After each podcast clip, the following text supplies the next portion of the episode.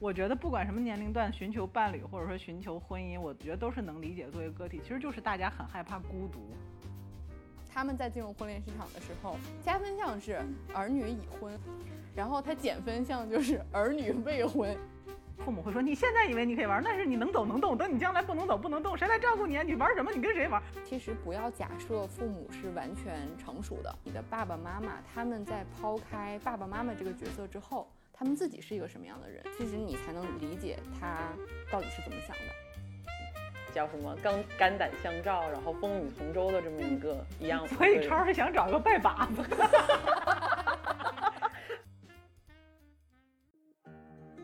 这是一档嗑着瓜子儿讨论生老病死的播客节目，我们会尝试在轻松坦诚的对话中，讨论如何优雅坦然地应对从中年到老年的各种变化，无论是自己的还是父母的。首先欢迎大家来到姐妹们的下午茶啊！就是我们今天想探讨一个什么话题呢？就是我们觉得说，你看我们三个人，对吧？倩倩前年结了婚，去年有了宝宝，然后今年成了妈妈。然后呢，我们两个人还在单身的行列里徘徊着。然后我们觉得说，好像或多或少都感受到了来自父母和这个社会的一些无形的压力。然后呢，因为我们其实很。我们节目其实非常好奇，父母的视角下我们是什么样子的？究竟父母给我们的影响是什么？然后我们晚婚他们在焦虑什么？然后对于这种焦虑，我们是不是理解呢，还是不理解呢？认可还是不认可呢？然后我们怎么去认知这个话题？所以先介绍我们今天的来宾，我们今天来宾是我跟倩倩的好闺蜜超超，来呱唧一下，呱唧呱唧呱唧呱唧，啊，资深相亲相亲人士。超就是资深相亲人士，相亲龄大概有五六年，不止。这个从大学一毕业放入这个婚恋市场上就开始。所以我们其实是想先聊一下，说你先聊一聊，先吐吐槽，就是这些年，呃，你的父母都以什么样的这个方式，就是逼着你去相亲，而且他们就是怎么样，就是层出不穷的手段让你去相亲，你有没有感受到什么样的压力？嗯，我觉得不是说逼迫我去相亲，而是逼迫你去完成结婚这件事情。然后在这之前，你要通过相亲的途径去认识人。然后我觉得我爸妈，嗯，就是逼迫我结婚，就是催结催我结婚的，或者他们很担心、很焦虑的一个点，就是有点像李雪琴在那个脱口秀大会上面说的，走苦情路线。就是我妈会上来会说，呃，这个牌打得非常好。她说，因为你是一个独生子女。就是在这个世界上，你除了我跟爸爸以外没有亲人了，所以你必须要结婚。然后这样的话呢，如果有一天爸爸妈妈可能不在这个世界上了，你还有一个人来照顾你，或者是还有一个人陪着你，这种感情感感情，你没有你又没有兄弟姐妹，你又不是什么，你是独生子女，然后会陷入到就是说，如果有一天就是你在这个世界上没有亲人了，那种孤独感会给你渲染这种气氛。所以的话。嗯，这是其中很重要的一个一个一个点吧，所以他们希望你能早点结婚。还有一个点就是，在他们那个年代里面，他们就会觉得说，呃，就是晚婚晚育的人很少见。那么人可能就是大家都可能在适龄的那个年龄段都都都完成了结婚这件事情。那晚婚晚育的人很少见。那在少数群体里面再做去再去做选择的话，那你的选择其实是有限制的，或者是说并不是。有那么多可选择的空间和和和条件的人，所以他会觉得，如果你这个事情晚了的话，那不是一个最优选择。就是你你在选择婚恋对象上面的话，所以会有这方面的一个一个焦虑吧，我觉得。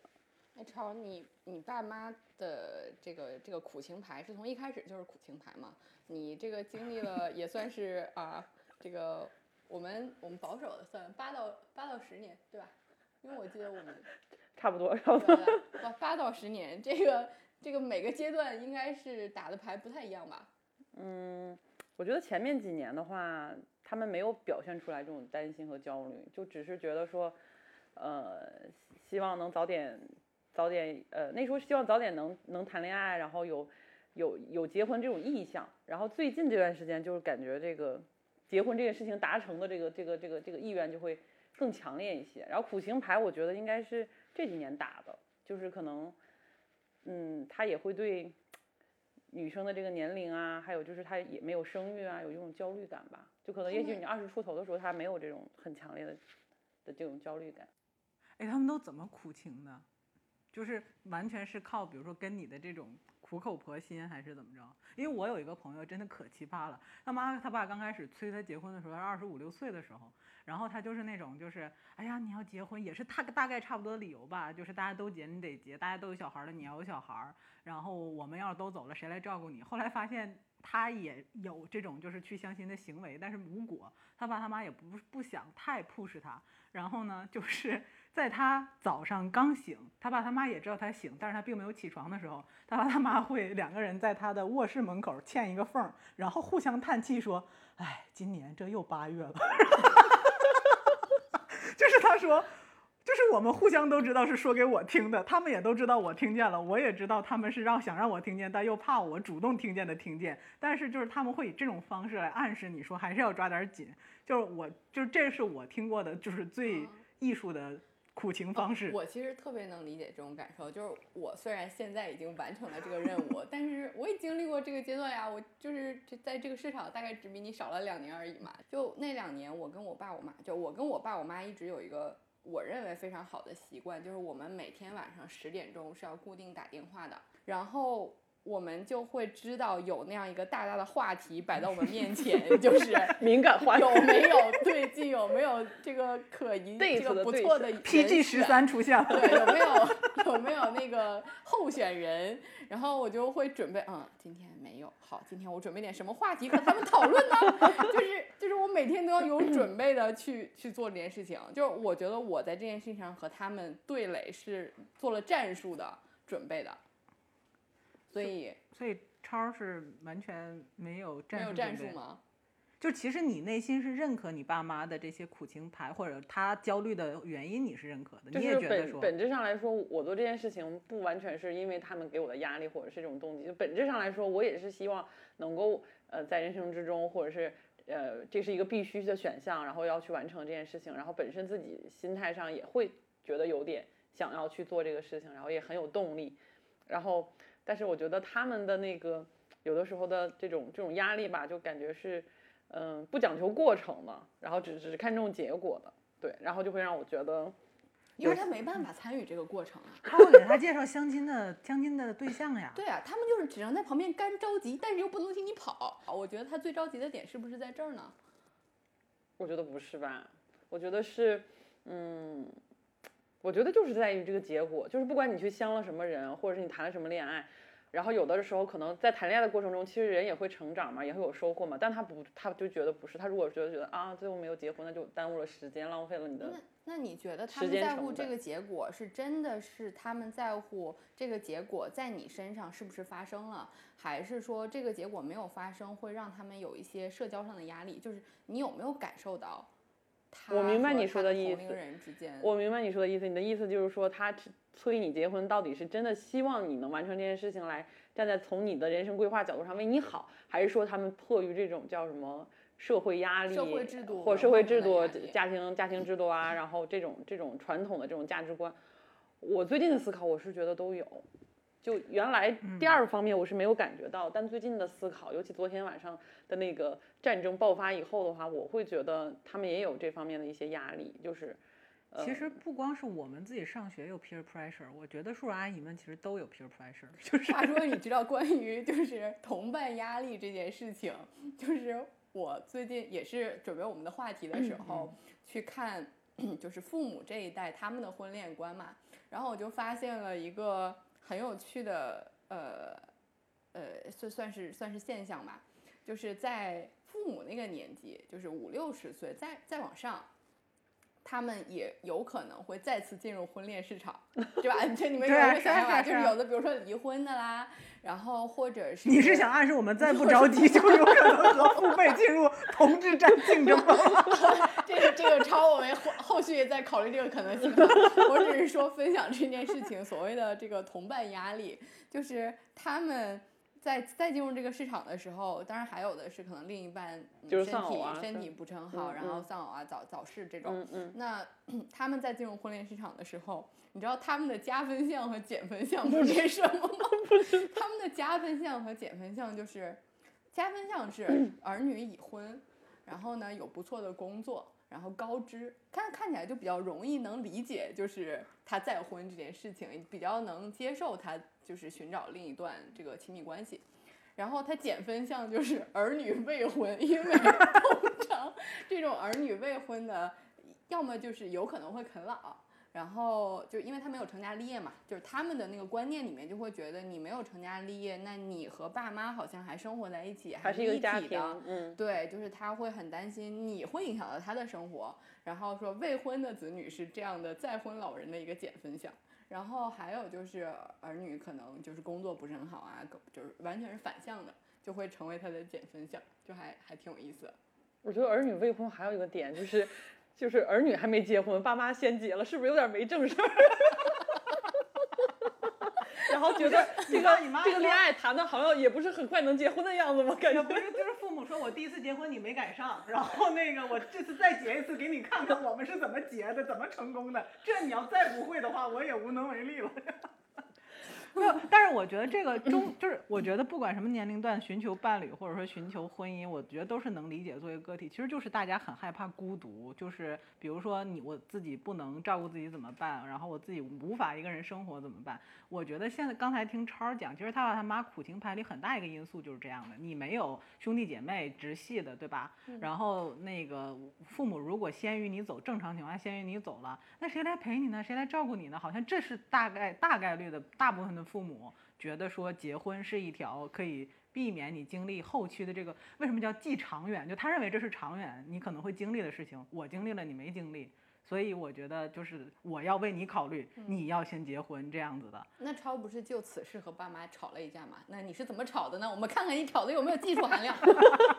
或者吵是不是就这个点吵的？就是对啊，嗯。这次吵架倒没有谈论的那么深入了，但是其实这次吵架，我觉得是你先讲这次为什么吵，然后我再我再讲为什么我认为是，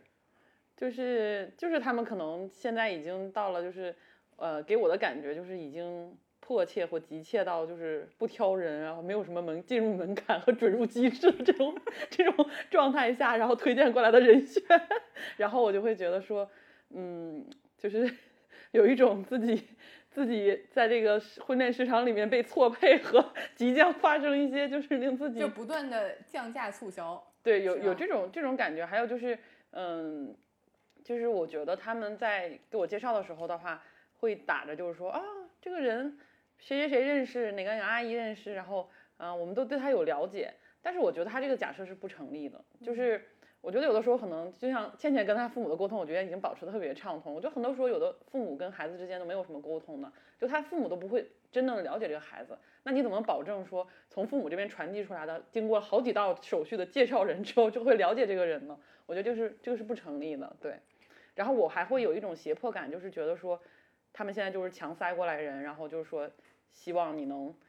赶紧把这个事情做成，而没有考虑你在这个过程中的感受，就是有点。嗯，封建大家长那种，现在有点包办婚姻的感觉。那你那你们，那你和他们剖析，就是以以我以我吵架的风格，我肯定就会回怼回去。就是好，我我分析完了，就是爸妈是因为担心我孤单，担心我没人陪伴，然后呃，有的家长甚至说没有经济支持，这些都可能是一个担心这些，然后呃，所以希望我赶快结婚。那首先我肯定他们的好意，那接下来就是各个击破。你怎么知道我会孤单呢？我有好朋友啊，就是。但是父母会说谁能陪你一辈子？他们也结婚了呀。我一个人也在玩的很好啊。不，你你说你有好朋友的话，这件事情他们还是会击破你。就是说，人家都结婚有孩子的人，都以家庭为单位了，谁还跟你玩儿？然后你说你也可以玩的很好，然后父母会说你现在以为你可以玩，但是你能走能动，等你将来不能走不能动，谁来照顾你？你玩什么？你跟谁玩？他们就会有一系列的，其实是焦虑。我觉得，因为他们自己还没有经历自己能不能走不能动的时候，但是他也会焦虑。就是对人最后可能会面临死亡，面临自己这个一些这种不愿意面对的事情的一种焦虑吧，对吧？对。而且我觉得你刚才说的也很对一点，就是，呃，这些我觉得是一个社会惯性嘛，就可能中国就是这种这种东方文化嘛，讲究大家庭大家族，然后以这个家庭的利益为先嘛，然后大家都要按照这个制度来一步一步做这些事情，那他们可能。这种文化惯性里面的话，他就跳不出来这个思维去可能看待一些跟自己做不一样选择的人，他会觉得以他的这个人生经历和他的这个呃，那个年代所有的人，比如选择结婚，不选择结婚，最后来看他的样本分析，比如最后的结果来看，他觉得那肯定是结了婚的人是大概率是会幸福，或者或者过得过得很平稳的一生，所以他会特别担心你成为那个小概率或者小样本，然后你会面临一些问题其实我觉得。刚才超儿讲了一个挺重要的点，就是因为我们这一代八零就是非常特殊，因为我们是独生子女，嗯。就是跟他们那一代又不一样。我们父母其实大部分都不是独生子女，嗯。他们能感受到来自兄弟姐妹的支持，当然也有很多很狗血的家庭有这种争吵，所以他们在老了之后，就比如说我我们家其实，比如说我妈和我舅舅其实就两个两个人嘛，但是他们互相之间的那个支持是非常强的，对。所以我觉得他就是在他那边他感受到这种强，但是他会担心你没有，对我妈就会这样说，她嗯说我现在还有我的兄弟姐妹，对然后呃，就是意思就是说你，比如说我跟他兄弟姐妹的孩子，那我们其实不是真正的兄弟姐妹，就那层关系可能会差一些。嗯。对，其实就就就你们分析的，其实确实是有道理的。类似的研究报告就是说，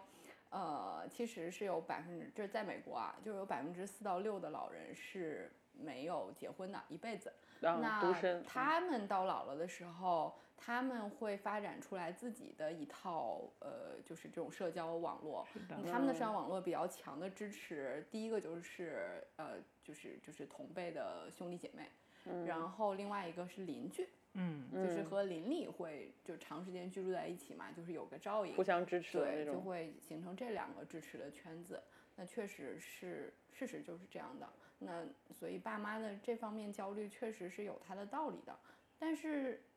但我觉得超儿最难过，刚才回到那个点哈，我觉得超儿难过的是，或者说他觉得这一次跟爸妈吵架点是，好，你的出发点是为了我好，你希望我找一个人白头到老，让这个人可以这是一个最优结果。对，是个最优解，或者说我们都奔着那目标去了。但是在这个过程里，你给我介绍的人和你讲的，就我都看不到能往那个点走，就是我都就是感觉他觉得他，我觉得潜意识里是父母在双标他，就是我希望你 push 你做这个事儿，是希望你能找到一个各方面都很优秀的人，或者是达到我们预期的人，我们走到这儿。但是超发现他父母给他推荐过来的人，就是特别着急的希望他能完成这个事儿，而忘记了我们最后那个目标是为了达成大家幸福，而不是为了大家结婚。我觉得不是的，就是叔叔阿姨和我们就是爸妈那一代，他们去希望我们完成这个目标，和我们自己对幸福的定义可能不一样。他们因为他们那一代对于就是个人意愿这件事情，是在没有什么他们的成长经历里面没有这种价非常值观的强调，嗯甚至要开介绍信结婚，或者是要要要这个被组织认可结婚。或者他们那一代的这种社会压力会更强，就是没有什么人离婚，然后也没有什么人到了这个年纪不结婚。但是到了我们这一代，它不一样，所以他们嗯担心孤独，可能会要求我们降低标准，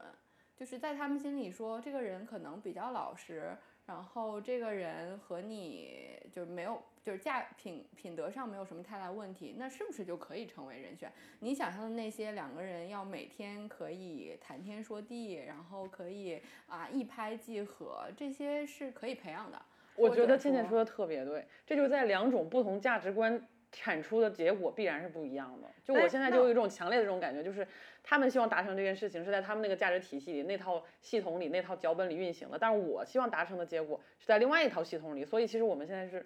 那我们就是讨论下一个方向个问题啊，就是说，其实你父母的婚恋，就是是他们价值观的一种体现，婚恋观价值观的体现。你希望的婚恋是你的婚恋价值观，你觉得你父母的，首先他们的婚恋对你有影响吗？然后其次他们的婚恋价值观你认可多少，又不认可什么？就是，嗯，我觉得，嗯，我觉得一代人可能很难理解另外一代人。但是你父就是因为你跟父母长期生活在一起嘛，对吧？就是我觉得像叔叔阿姨，可能他们有生活模式，对吧？嗯然后他们的婚恋你也知道前因后果，对吧？然后，那他们的这种方式里面有多少？因为这个肯定是他们认为一个比较幸福的状态嘛，对吧？那你你觉得是你希望的吗？或者说他们这种婚恋模式对你有？因为我有很多朋友他是这样，他说我将来一定要找个像我爸这样的男人，或者说我将来一定要找一个跟我爸不一样的，就是是完全不就就是不一不一样的结果啊。那我觉得应该是他的父母的婚恋对他这个整个成长过程当中的影响，或者说他就觉得他特别认可他妈教给他的，你找男人一定要一二三四五，嗯，就是比如说你就应该找一个有责任心的，对吧？然后就要找个家世稳定的，就是他会有一系列的标准会传承下来。我觉得嗯肯定会会有影响。我我先分享，然后让超有一点时间思考一下。我觉得肯定是有影响的。就像我跟我觉得我观察我爸妈的关系，我会觉得他们的关系很好的地方在于，呃，他们彼此之间的这种交流是的习惯是特别好的。但是有不好的点在于，就相对来说，他们的观点里会没有那么男女平等。那我爸会更多的主外，我妈会更多主内，甚至可能在职业上做了一些牺牲，甚至他认为这就是一个女性应该有的这个家庭角色和社会角色，他接受了这一点。然后，但是在我看来，就是他缺少了很多就是自我表达的机会，然后缺少了就是呃这种这种平等，甚至但是很有意思的是，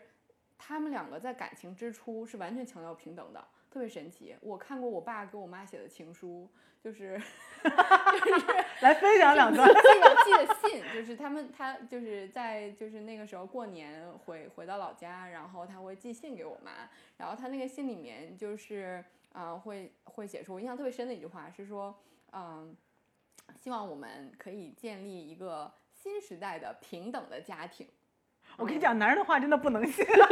连 就连叔叔这样负责任的男人说出来的话，可能都不能相信。就是你，我觉得最开始之初肯定是有这个愿景的，但是可能在生活的过程中就是我觉得这个是磨合里面大家达到一种新的平衡。平衡。对对，是的是的，是的。对，然后我，但是但是很神奇的是，我跟我妈去追溯，在他们刚结婚的时候，我说是你们那年代特别流行这么说吗？然后就是他说那个时代就八十年代的时候，确实就是大家思想蛮开放的，就是就就有很多这种新的就有没有更开放一点的词语？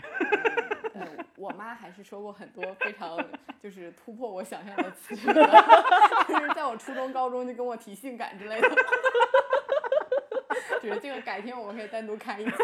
就是，然后我跟我妈就聊说，他们在就是刚结婚的时候是非常平衡的，就我妈是在医院工作，然后要值夜班，然后他就会在值夜班的时候跟我爸说，今天晚上你把孩子管好，然后你需要对他做什么做什么做什么，就是跟我现在在在给杨先生那个指令是一样的呀。然后他就是完全自己去忙自己的那个工作，就是一个非常职业独立女性干练的一个形象。然而，就是你你到了我我上高中的时候，我根本想象不到我妈在年轻的时候是那个状态的。所以确实嗯就是她她也会变她会形成自己的就是嗯随着时间推演的那种感情模式。但是就是很多时候，我也确实是到高中、大学之后才开始回想说，你有没有想过，就你的爸爸妈妈他们在抛开爸爸妈妈这个角色之后，他们自己是一个什么样的人？其实你才能理解他到底是怎么想的。其实有的时候，他的那那部分社会给他的观念，有可能是可以被嗯被影响的。其实你嗯或许可能影响他，可以影响他，嗯，但其实前提是你先要理解，其实他到底是一个怎样的背人后的一个那他真的关心的事情，他的那个 concern 到底是什么？嗯嗯，我觉得倩倩说的真的非常好。我觉得你刚刚说到这个问题的，就是说，你说有的人会找跟父亲一样，有的人会找跟父母完全不一样。我就最近在读一个心理学的著作，就也是武志红老师写的。他说，其实人在选择自己另一半的时候，或者是找这个伴侣的时候，他其实是在心理学上投射，他其实是在找一个自己理想的父母。就是他会把这个对父母的一些期待投射到到他的伴侣身上。就如果说童年过得特别幸福的这种这种孩子的话，他就会希望找一个跟他父母一样的，因为那是他美好回忆的一个重现。所以就可能比如说会找跟爸爸性格一样的这种男人。有的人可能没有那么幸福或经历过一些创伤的话，他就想我找一个跟我我我父母完全不一样的人，这样我才能达成幸福。然后我觉得。就是，嗯，这是一种这种心理学的一种一种投射吧，就可能的潜意识里面会做一做一些抉抉择和选择。然后我觉得我对我爸妈的这个婚姻观，是我其实也是受影响了，因为我觉得其实他们过得也蛮幸福的。然后两个人是，呃，我觉得我爸妈给我最大的一个影响，就是他们两个人是那种三观很合的人，就是有相同价值观的人，就是我们，而且还有非常好的这种契约精神的人，就是。也是那个年代的人可能给予的人这样的一一种责任感吧，就是可能是在婚姻上的契约关系、契约精神吗？对，就是可能我们要两个人，就像比如组建了一个家庭，就像开了一个公司一样，我们两个人要尽自己擅长的方面，然后把这个家就是过得越来越好，有的可能提供经济方面的资源，有的可能提供情感方面的资源，或者是家务方面的一些付出啊什么，就能达到一个非常好的合作关系。然后奔着一个目标，朝着一个方向去努力，然后我就就会觉得就会减少很多很多很多不必要的一些内耗吧，或者什么，就这个家可能是大家都是大步往前朝一个方向走的。所以你会觉得他们这个情感模式会让你觉得，呃，有一个伙伴，有一个 partner 在生活中是更好的，对吗？就是能够跟你一起，呃，叫什么肝肝胆相照，然后风雨同舟的这么一个一样。所以超是想找一个拜把子 想找个哥们儿，就是超自己是 CEO，想给自己找 COO 或 CFO，就是就是能力太差的不行，进入不了游戏。对，然后然后我会觉得说，嗯，就是，呃，我觉得他们是那个年代，其实他们俩也两个人比也是彼此的初恋。然后呢，其实那个时候他们也没有他们都说真话了是吧？对，确定，确定，确定，确定，因为他们其实那个时候蛮早就就结婚了嘛，然后两个人就是都是初恋，然后呃也没有说对婚姻家庭有什么太多的想法和设想，然后就找到了一个就彼此之间有感觉，然后在一起之后发现还三观一致，还特别合，然后我会觉得说他们其实是幸运的人，对，你所看以他们你这叔对阿姨没有你这方面的经验，对，没有我这方面，然后他们看到我这种问题就说。哎，你怎么这么费劲啊？啊，这这事儿就因为你想太多。但是其实我觉得是因为他们很幸运，他们就就第一次就就就成功了，就找到了。当然，可能在后期的生活中也存在磨合，但是我觉得基本大方向和三观是没有需要调整的部分。那然后在我这儿呢，可能就是挫折会比较多，所以大家可能做不到彼此互相理解，因为经历不同嘛。那你觉得你在你看到他们的相处模式里面好的部分，嗯有你觉得你想要改变的地方吗？嗯，我希望不一样的部分就是，如果说两个人的相处模式的话呢，我觉得，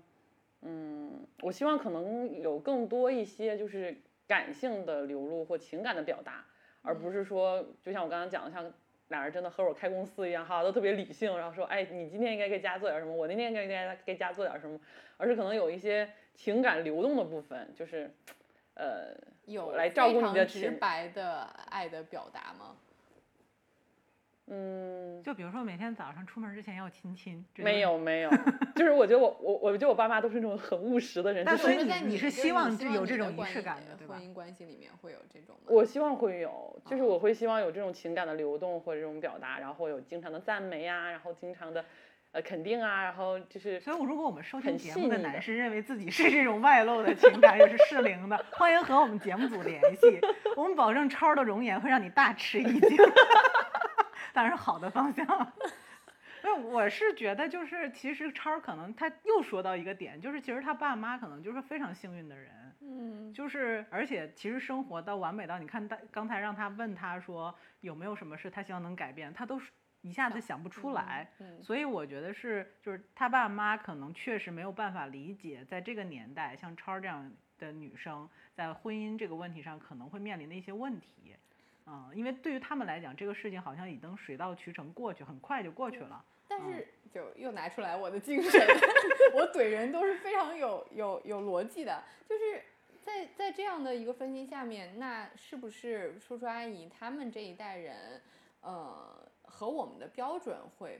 不太一样？就比如说他们那个时候基本上达到三个标准就大差不差了，因为那个时候不管是经济条件还是生活阅历，大家的差别人生轨迹嗯不会差的特别多，特别大，对，对吧？那个年嗯代大家的人生轨迹真的差不多，对然后所以他更容易找到价值观一致，然后家庭环境可差不多能差不了特别多是的的，是的嗯，然后大家的这个这个文化的吸纳的思想也没有那么多样。就是虽然到八十年代末的时候，可能就是很多新的风潮，但是是整体来说，那个 trend 都会差不多。就那个时候坏人没有现在这么多。坏 人没有那么多，那时候你就简单的说，就大家都觉得中山装很时髦吧，大家都觉得就是大家的童年嗯。都会觉得物质很匮乏，对对。吧？大家是一致的，甚至从南到北都差不多也。没有什么贫富差距。那个时候家庭和家庭之间，对，然后工作了以后都是单位给分房，也没有什么你住你住哪个小区，我住哪个小区的差异。对，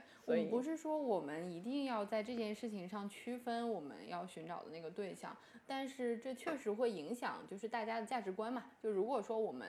就是所谓的现在的独立女性最在乎的大大城市的女性是最在乎的就是这些，那这些已经被这些客观条件影响了，那那怎么办？你就是会面临更多的多样性啊。对，我觉得你说的。特别对，就是因为他们就是我觉得这个近三十年或者是三四十年，就改革开放以后，中国社会发生了非常大的一个变化和调整，经济结构啊方方面面。但是可能人的思想和文化啊，还有价值观，其实更能可能没有跟上这个这个这个发展的这个速度吧。然后所以可能他们的一些想法或者价值观还停留在他们婚恋的时候的一些。一些一些看法吧，所以可能就会跟我们现在这代人就会产生一些冲突和矛盾，或者是彼此不能互相理解对方的一个一个点。对，那如果是就是这样的话，我们在因为虽然我们好像都是独立的个体哈，但它毕竟是你父母至亲，尤其在亚洲文化下，其实家庭里面大家这种绑定感还是很强的。就是婚姻是你自己的事情，肯定是要以你自己的观点为主嘛。但是面对你父母这种，尤其是这一二年这种，就是你说捆绑也好啊，你还是说苦情也好，就是你觉得是，或者我们大家都想想说，怎么样的一种沟通方式，可能是对于他们来讲是他们能接受的，因为这个是互相理解的事情。我觉得，就是他们肯定会有他们的担心，我们刚才也分析了很多，对吧？然后，但是他们也有他们的方式。那就是说，可能这个过程当中和我们的观点和方式产生冲突的时候，就是会有矛盾嘛。就是化解这个矛盾最关键的是什么？当然，如果就是说马上明天出门，我碰见一个特别合适的男的嫁了，可能这个事情就解决了。然后不，我觉得 我觉得这个事情是这样的，就是，呃，我觉得这个根本是在于一些价值观的冲突。也许可能结婚这件事情你解了，那未来的话，可能在于你婚。你你你结完婚之后，比如说你的生育方面呀、然后呃这个家庭相处模式啊，那还是会有一些价值感、或者是这些东西的冲突。它不是说啊你这一件事情解决了，后面就就可以就高枕无忧了。我觉得不是这样的，就可能我我觉得其实超你也不用特别放大，就是两代人的这种价值观。其实你是在你爸妈的这个家庭环境的影响下所成长起来的。为什么我们找另一半的时候，大家都会说要看一下对方的家庭，就是因为。就是大家其实都是在那个原生家庭长大受的影响嘛，所以其实价值观可能会受受后后期的什么教育啊，然后呃自己读的书啊的影响，对。但是其实可能也没有我们想象的那么那么大。就我自己是觉得，其实不要假设父母是完全成熟的，就是他们在情感上，他们在决定上都不是完全成熟的，他们也还是在习得的过程中。那对于他，如果你不再假设说你就是我父母，你就应该懂我，你就应该理解所有的这些，你就应该天生的与时俱进，你就应该主动持续学习，不然你不配 做我爸我妈，因为我一直在长大。其实其实也这样要求这样要求有点有点高了。对对，我觉得我觉得五十岁以上的人，你就不要大家对他再有任何他能主动 学习和自我反思以及复盘的能力。说下，这是嘉宾个人观点，不代表我们节目立场。我们节目不这样认为，就是就很少很少的人，我觉得能能有这种对主动是不容易的。不，你就说我们身边的同龄人有多少人是下班回到家就是拿着电脑、手机在一直看或者是消磨时间呢？嗯嗯，这是人的。主就是天生的惰性，很正常。但是我是想说，不要假设他们就是在情感方面或者决策方面一定是成熟的。那么你作为一个认为自己成熟的人，或者你用成熟的一个个体来要求自己，说你不要把你的观点强加在我之上，那你应该怎么样和另一个独立个体交流呢？你就应该拿出你在职场上的这种精神，你和客户是怎么样谈事情的，达成一个 deal 的。那那就是应该是非常冷静的观察他的问题是什么，他的需求是什么，或者他的困惑是什么，然后你把他的问题、困惑、需求冷静的给予回应和解答。那如果说这些解答都在你们彼此冷静的情况下交互完了，没有结果，那 OK，这次的交流就算结束了。这次买卖不成，情谊在，下次再再谈，下次再见。总要比就是大家不停的吵，或者某一天他可能就真的能理解你了。我我觉得其实是会有这样一个过程的，就是前提是你先要拿一个成年人的标准但是我会觉得这个要求就是就是说起来可能讲起来就是确实是这样的一个逻辑，或理性的思考下确实是这样。但是有句话叫什么“清官难断家务事”，就可能你在家庭之中，大家有的时候在讨论问题或者在交流的时候，嗯不是在说这个事情的本身，都是在表达情绪，绪都是在 最后语音、语调、语气什么这个哪个都不对的话，最后就已经忘了大家到要到底要讨论什么。所以碰见这种情况下，就是第一件要做的事情是把自己和所有人从情绪里面先抽离出来。就是你你可能听起来我刚才的那种方法论叙述起来，呃，非常的就是完美理美理性，然后觉得在家里面好像这样的处事，甚至对待我的父母，是不是有点过于冷冷漠、冷酷？但其实这恰恰是一个成年人，我觉得去解决问题的一种方式。就不要认为，就是恰恰是因为你在乎彼此之间的感情，不希望伤感情，你才选择这样的方式来面对他们。就我我是觉得我是从上大学之后，呃，研究生之后吧，我才开始不再用说你是我父母，你应该这样这样这样这样去要要求他们了。嗯然后你用这样子的新的状态去交流的时候，你就不会对他们有那么多的责怪。失望，或者是，哦，我我突然明白倩倩说的那个点，就是可能你不要对他们有过高的期待，或者有一些你想让他们调整的部分，而把它当成一个就是他是一个，也许有些方面有一些认知上的偏差或者什么样的一个人来交流，对吧？然后他也是一个独立的个体啊，他有他的性格，就他的性格，比如说你遗传了，就像我遗传了我爸的，比如说很很倔强，然后就就很刚，然后那，我跟我爸刚起来就是两个人刚到底。那我冷静下来就会想说，OK，那我的性格是这样，我爸的性格也是这样，那我们两个这样子对垒起来，就肯定没有好下场嘛。那总要有一个人低头的。那我也不用说你是我爸，你我现在长大了，你你就得把我当过成年人对待，谁错就是谁错。但我反过来会想说，这件事情如果也没有特，就是我们观点已经交流完了，而且我的前提是我知道我爸爸是一个，呃，把信息讲清楚了之后，他会自己去思考的，即使他口头不承认他错了或者他对了，那那我就先做那个低头的人了。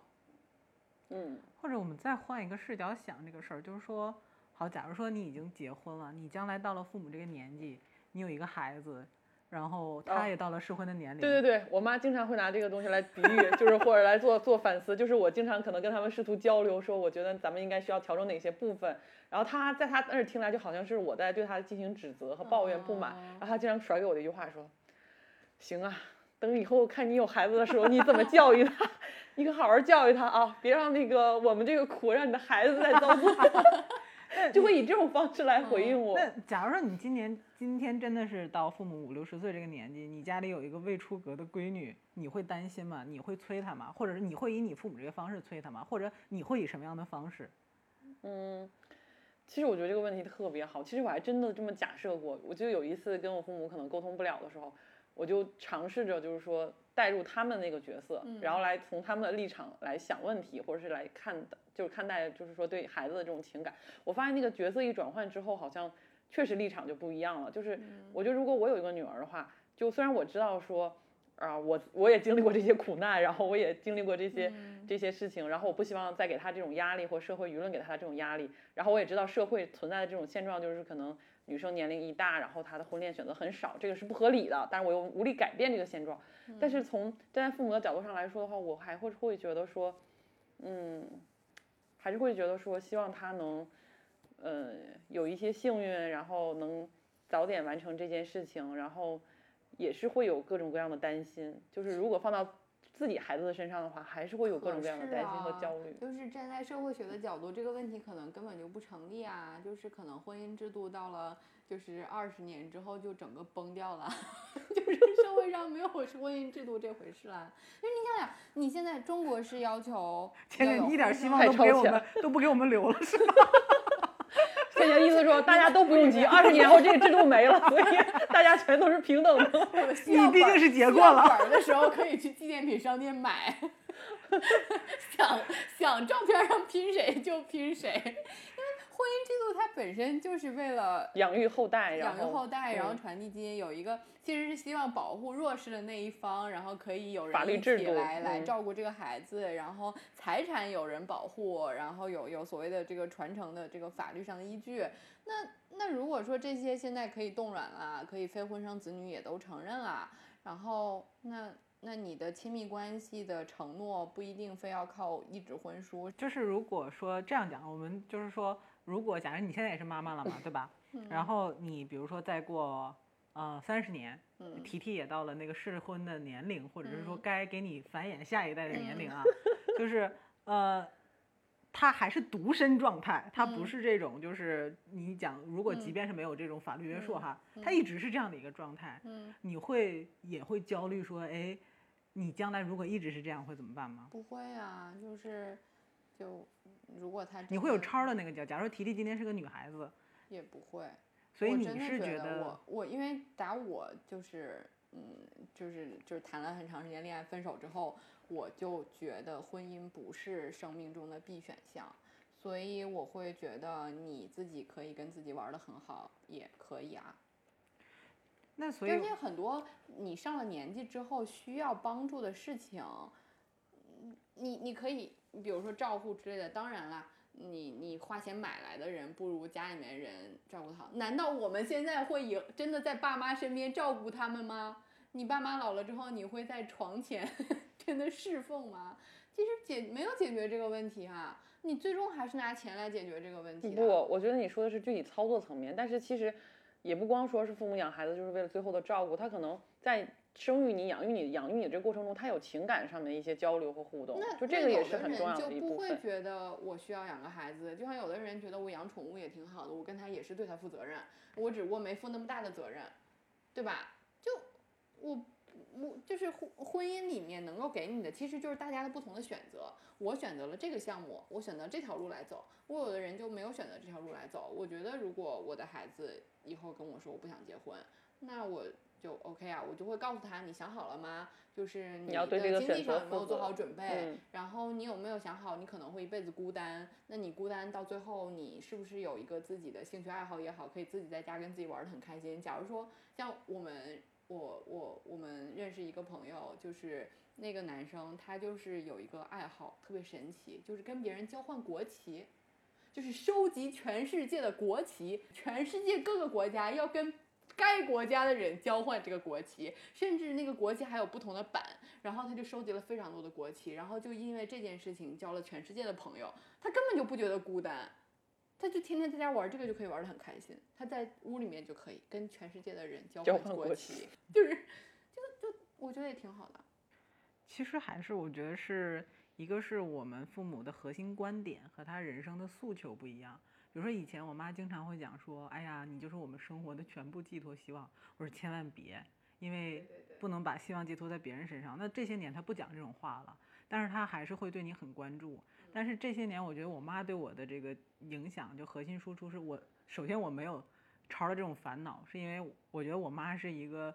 在这方面，我不知道他是想得开，还是因为他跟他那个年代的人太不一样了。我今天早上还特意就是，我是很纠结，因为今天早上跟超打个电话安慰完超之后，我是陷入了深深的沉思。就是我觉得作为一个 host 不应该有任何的观点偏向，但是呢，我自己也很纠结，说我们到底这一期核心的输出应该是什么？虽然是讲父母的担心和忧虑，但是也是讲我们这一代人对他们的理解和我们应该怎么活嘛，其实就是。然后我就给我妈打了一个电话，我说刚才我跟超超打了个电话，他跟妈妈吵架了。我说主要是因为呢，超超觉得妈妈给他介绍的这个相亲对象有点双标，然后让他觉得自己就是很就是很难过。然后我说我也非常能理解他，我说而且超超跟我说了一句话，让我觉得产生了很大的共鸣，就是我看到你给我介绍这个人，难道我在你心里就是这样的吗？就是和这样人相配的吗？当然没有攻击这个相亲对象的意思啊，对，只不过是说确实人都是对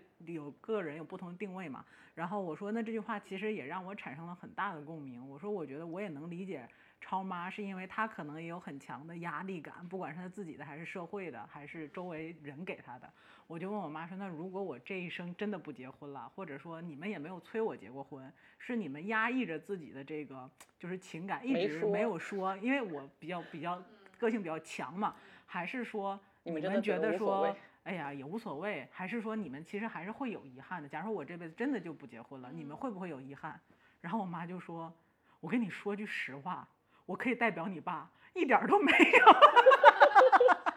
然后我想说，你怎么就能代表我爸呢？是吧？然后他说，他跟我说几个观点。他说，第一个，他说，呃，他当年被逼过婚，所以他知道被逼婚是一个非常难过的事情，因为他喜他他有过这个心路历程。对，因为我妈比较特殊，她是那种我跟跟聪妈交流。对 就是我觉得我们以后应该搞一个妈妈们的谈话会。就是她说她当年是被逼迫过的，所以她不绝对不会逼迫自己的下一代，因为她知道被逼迫的感觉非常差。她也她说她特别能理解超那种，就一下子说她当我姥姥当年给她介绍了一些对象，她就觉得说妈我在你心里就是这样的嘛。然后她说她当时那种感觉就是很想哭也哭不出来，就那种很难过。然后第二一个她说。呃，我觉得我妈有一个人生观点是特别符合我们这些，就是人生，她认为就是那种底色是非常孤独的，就是你跟谁过，最后都是跟自己过。这个人只不过就是你生命里面，就是可能长期也好、短期也好的一个陪伴。所以她说，你终究还是要面对自己一个人的。那这个人，你比如说跟他结了婚之后，以后事情都不知道，你只能用一个平常心。她说，那与其说随便找一个之后离了，那还不如说你自己跟自己过得挺好。所以，这是他的一个核心观点。他说第三一个就是关于社会压力，因为我妈和我爸的好处在于他的朋友圈子非常狭窄，没有太多社会压力。没有特别，而且他其实是活在自己世界里，他根本其实不 care 别人怎么想他。对，所以他就觉得说完全没有社会压，他认为他的唯一社会压力就来自于我姥姥，就是我姥姥当年怎么压迫他，现在我姥爷想怎么压迫我，所以他这个是他唯一一个。就是觉得很难受的地方，但是他没有屈从于这个压力，他觉得反而是他很早就站在这个压力的对立面，所以他就觉得说，你不要去管别人怎么说，就是你你就想，但是这个是他就对我整个这个就是说婚恋也好，他的，但是谈到某一个具体的人的时候，他还是会有他的标准和我不一样的，比如说我之前男朋友，他有看得很不顺眼的，他也会有强观点输出，他有，但是这个是到个体。但整体他就认为说婚姻是这个样子，所以我在想说，其实父母对于我们的婚恋是有非常大的影响，那个是你三观最开始起始的地方，然后在这个过程当中，你会逐渐的形成自己的想法，然后等你成为到一个稍微成熟的个体之后，他们其实也不就是他们的成长曲线肯定是没有我们 sharp 嘛，所以到某一个点的时候，一定会有矛盾的时候，但是对化解这个东西唯一的方式，其实就是找到一个合适的沟通的桥梁和方式。因为你对待你下一代，也会或多或少遇到同样的问题，可能在婚恋上没有，但是可能比如说在学习上，在就业上，对吧？就是不同的人生，因为你们就是互相，其实就是互相干扰后就就这样的。所以就是我觉得就是我们也不知道我们到了那个年纪会有什么改变和想法，但是这个话题就是永存，但是。回到根儿上，就是我觉得好的家庭的模式，就还是要找到沟通的方式和桥梁，嗯，所以超你要，我觉得，我觉得聪姐你刚总结的特别对，就两代人之间不能互相理解，就是就是人类的一个共性话题，对吧？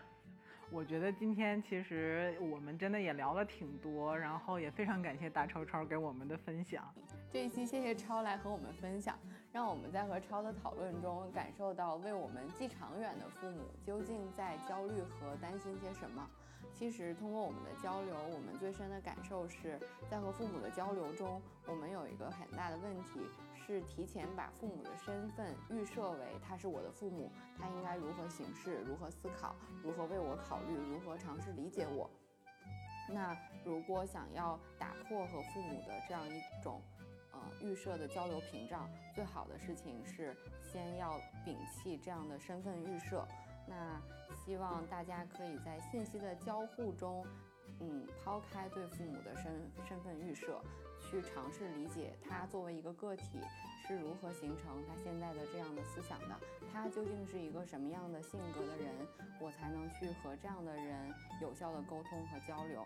嗯，希望听完这期节目的朋友，可以在听完节目之后和父母在生命的延长线上相遇。